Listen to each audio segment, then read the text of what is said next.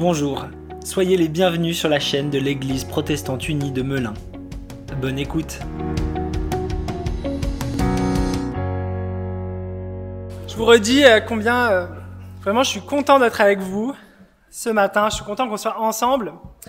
Euh, et si je profite vraiment de ce moment, c'est parce que en réalité j'ai aucune idée et je pense que personne n'a vraiment idée est-ce que nous serons encore ensemble dimanche prochain? Est-ce qu'il y aura un nouveau confinement? Alors je ne sais pas quel est votre euh, pronostic, mais en fait, personne ne peut vraiment le savoir. D'ailleurs, il y a bonne chance que même le président de la République, en ce jour, ne sache pas ce qu'il va décider pour les prochains jours, s'il y aura un confinement, combien de temps durera ce confinement, quelles seront les modalités de ce confinement.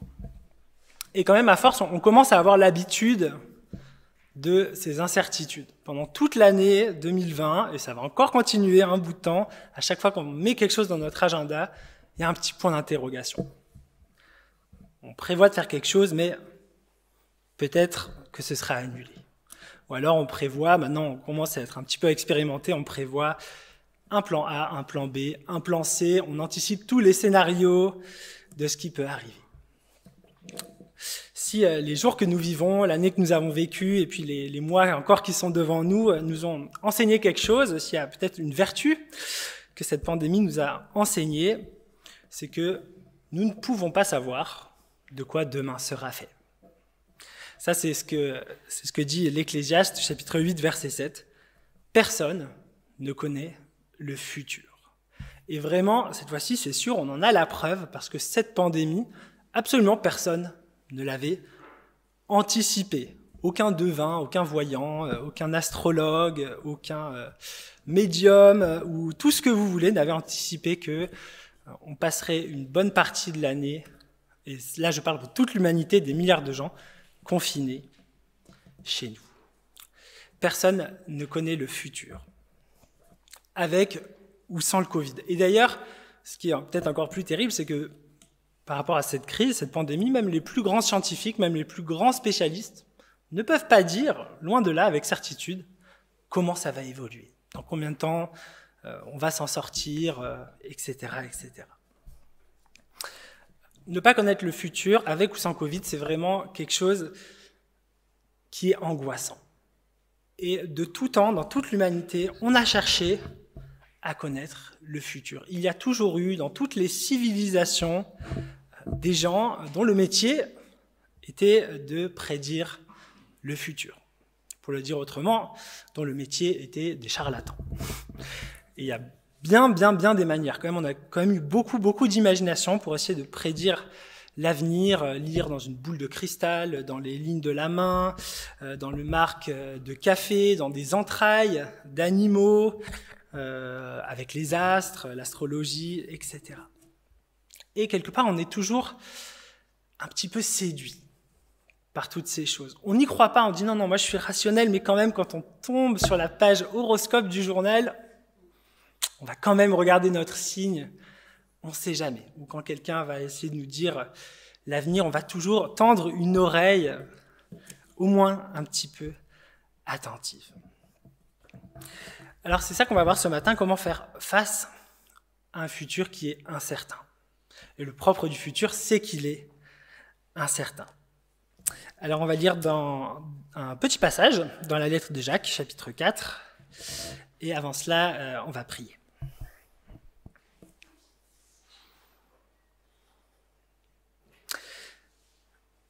Oui Seigneur, c'est vrai. Comme on le lit dans ta parole, comme le dit l'Ecclésiaste, nous ne savons pas de quoi demain sera fait. Nous ne pouvons avoir aucune certitude, mais nous avons la certitude de la vérité de ta parole. Alors nous te demandons ton Saint-Esprit pour que tu puisses venir euh, maintenant nous parler avec précision, que tu viennes nous dire à chacun, à chacune, la parole qu'il a besoin d'entendre, la parole que tu auras choisie de dire. Oui Seigneur, nous accueillons ton Saint-Esprit pour accueillir ta parole de vérité. ta parole de vie. Nous l'accueillons maintenant. Dans le nom du Seigneur Jésus. Amen.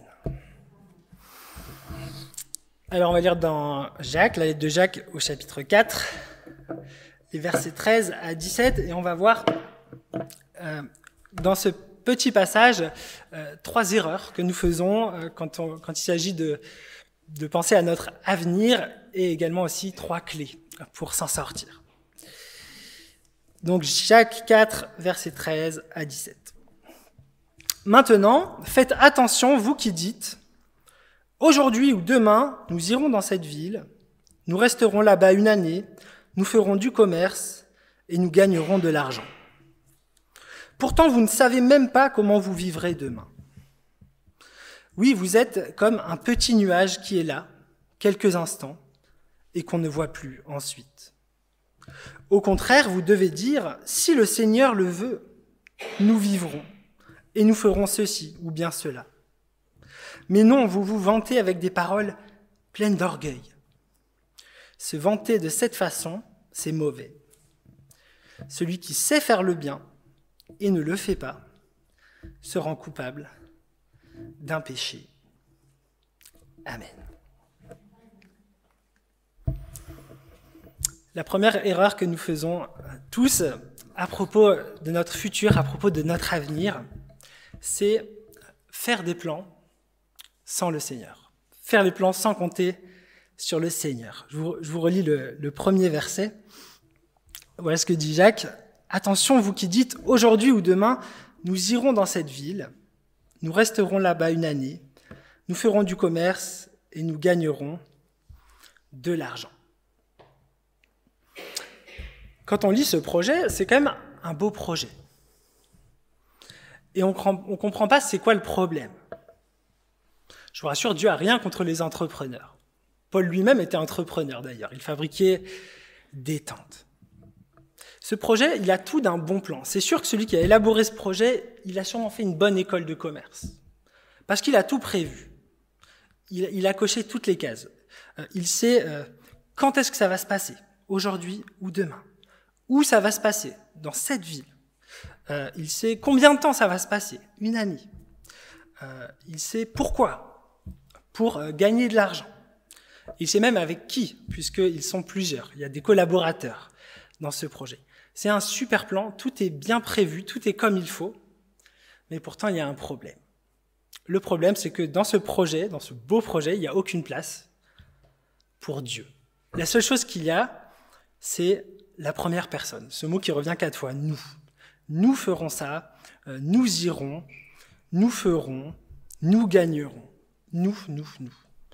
Ou pour le dire autrement, je, je, je, moi, moi, moi. Faire des projets tout seul. Je ne compte que sur moi. Et du coup, ça nous pose la question, quand nous sommes face à des choix, quand nous faisons euh, des projets pour l'avenir, quand nous avons euh, des, voilà, des décisions à prendre, quand nous élaborons des stratégies, quelle place est-ce que l'on donne au Seigneur? Pouvez repenser au dernier plan que vous avez élaboré, euh, à vos projets d'avenir. Vous pouvez vous poser la question, est-ce que j'ai impliqué le Seigneur dans cette décision? Pourquoi c'est important de se poser la question? Parce que nous ne pouvons pas avoir la bénédiction de Dieu pour un de nos projets, la bénédiction de Dieu dans un de nos choix, si on ne l'a pas impliqué. On ne peut pas compter sur l'aide de quelqu'un si on ne lui a pas demandé de nous aider. Et souvent, on peut se plaindre, on peut avoir l'impression que Dieu ne nous aime pas, Dieu ne nous bénit pas parce que nos projets échouent, parce que les choses ne se passent pas comme on aimerait qu'elles se passent. Mais est-ce qu'on a vraiment convié le Seigneur dans un de ces projets? Je vous lis cette parole qu'on lit dans, les Proverbes, c'est la sagesse de Salomon, Proverbes 3, 5 à 6. Euh, ne te fie pas à ton intelligence, mais place ta confiance dans le Seigneur. Appuie-toi sur lui dans tout ce que tu entreprends et il guidera tes pas. Appuie-toi sur lui dans tout ce que tu entreprends et il guidera tes pas. Ça, c'est une, promesse du Seigneur à laquelle on peut vraiment se tenir, s'appuyer sur lui pour notre avenir. Donc la clé ici, c'est la prière.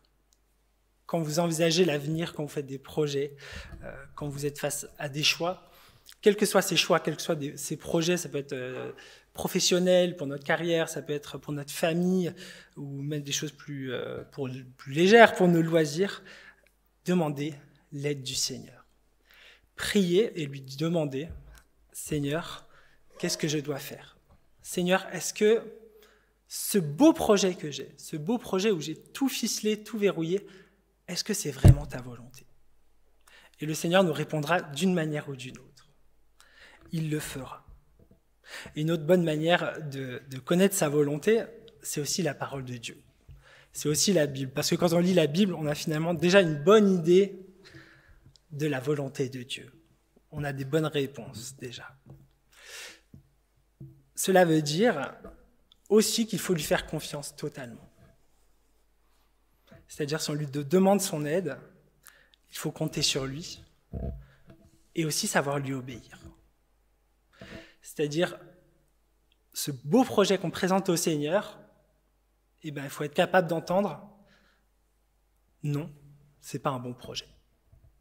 Il faut être capable d'entendre il faut faire des changements. Il y a des choses qui vont pas. Ça, c'est quelque chose que Paul a connu, on lit ça dans, dans Acte 16. Paul, il avait un super beau projet. On ne peut pas faire un plus beau projet pour un chrétien. Il avait le projet d'aller évangéliser en Asie. Alors quand on lit l'Asie dans la Bible, euh, c'est pas euh, la Chine et l'Inde, hein. c'est plutôt une région en Turquie qu'on appelait l'Asie à cette époque-là. Il avait le projet d'aller annoncer euh, Jésus-Christ à des gens qui n'étaient pas chrétiens. C'est un beau projet. Mais le Seigneur l'a empêché. Il lui a dit non, tu n'iras pas en Asie. Alors Paul, il, se dit, bah, je vais aller évangéliser en Bithynie. Le Seigneur lui a dit non, tu n'iras pas en Bithynie. Et le Seigneur lui a montré, c'est en Macédoine que tu iras. Faire confiance au Seigneur, s'accrocher à cette parole, appuie-toi sur lui.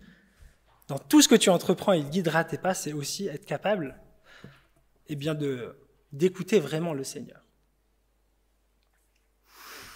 Alors la, deuxième erreur que l'on fait euh, quand on planifie notre avenir, quand on pense à l'avenir, c'est prendre le futur pour acquis.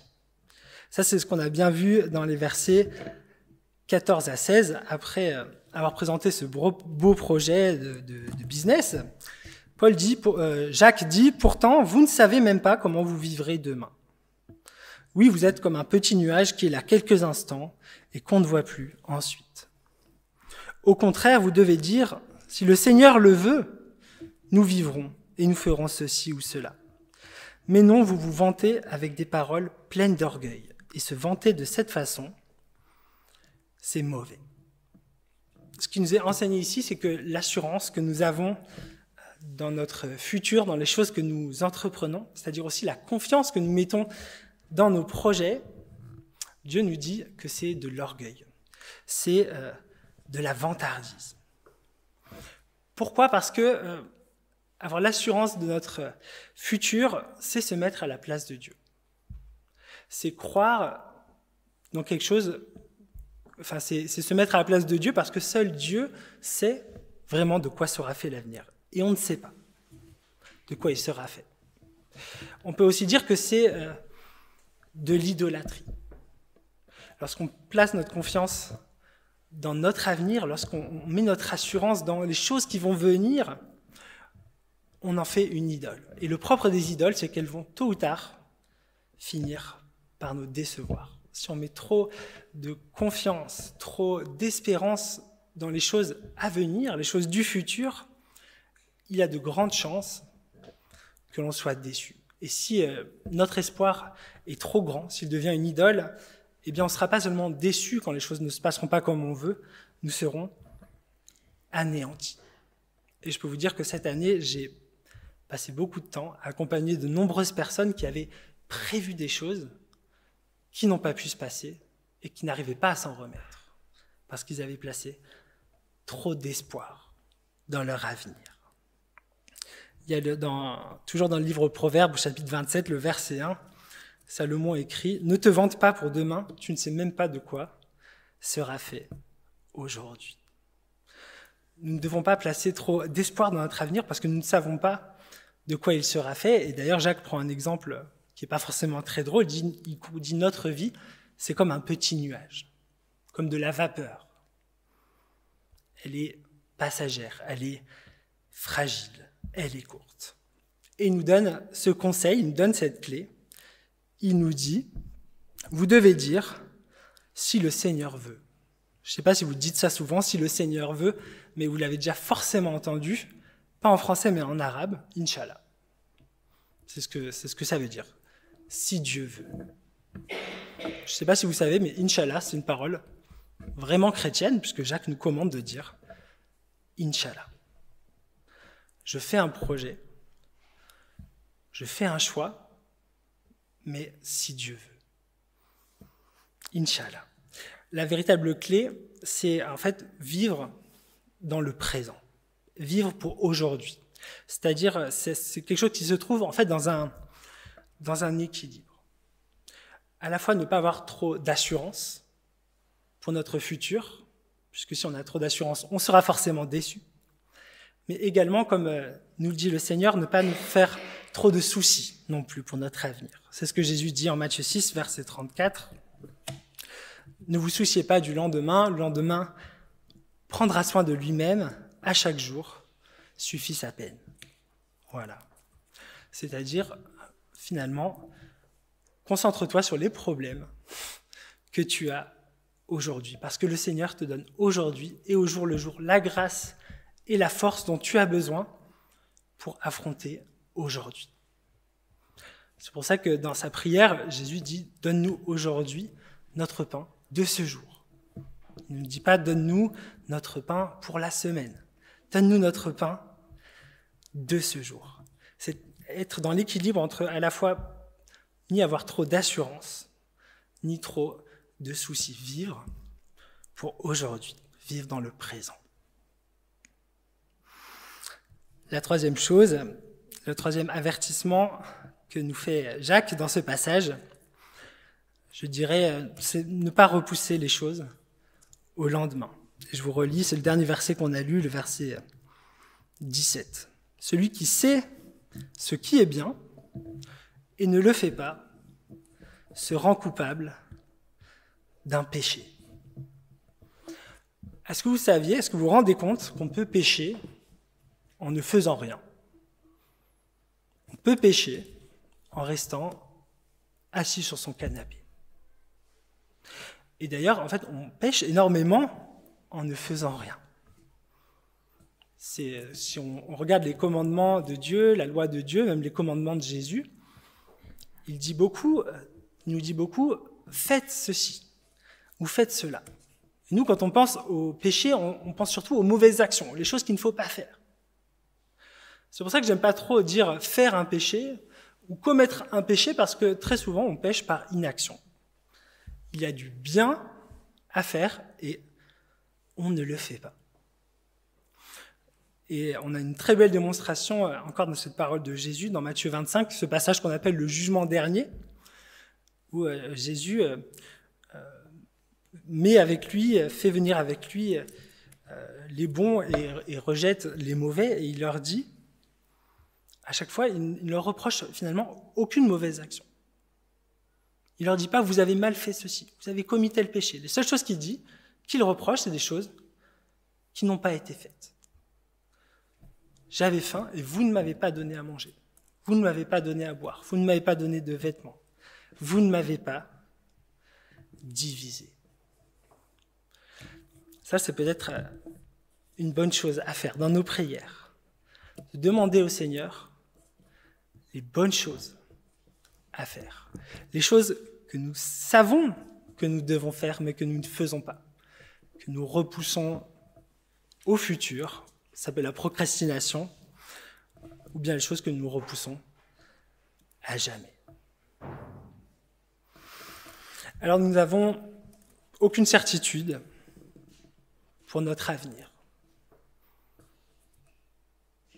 C'est pourquoi nous ne voulons plus faire des plans sans le Seigneur. Nous ne voulons pas prendre le, futur pour acquis, nous ne voulons pas non plus nous inquiéter pour le futur. Et surtout, nous ne voulons pas repousser les choses, les bonnes choses à faire à demain. Nous voulons les faire maintenant parce que nous ne savons pas de quoi demain sera fait. Alors je vais vous inviter à prier. Peut-être les musiciens peuvent se remettre en place aussi.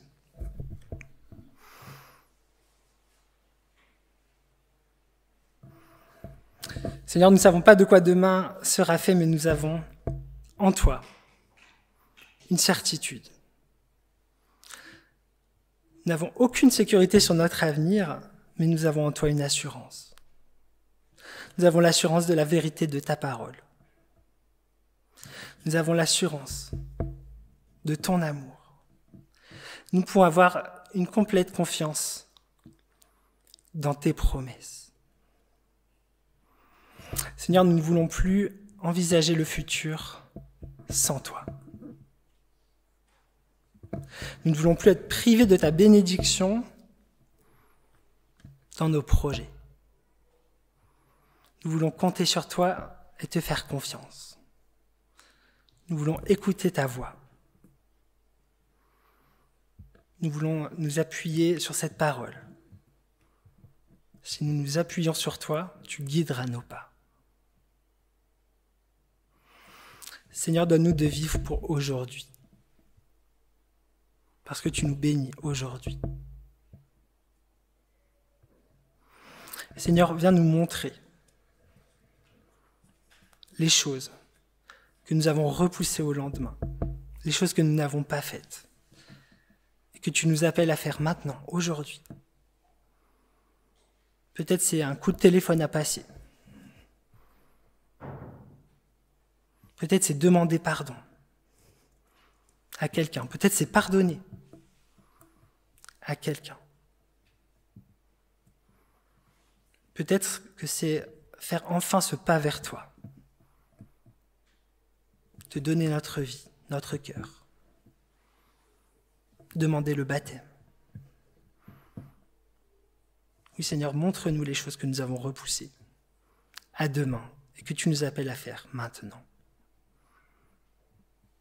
Seigneur, nous te faisons confiance et nous t'aimons. Nous te faisons confiance pour aujourd'hui et pour demain. Si nous ne savons pas à quoi le futur ressemblera, à quoi demain ressemblera, nous savons à quoi après-demain ressemblera.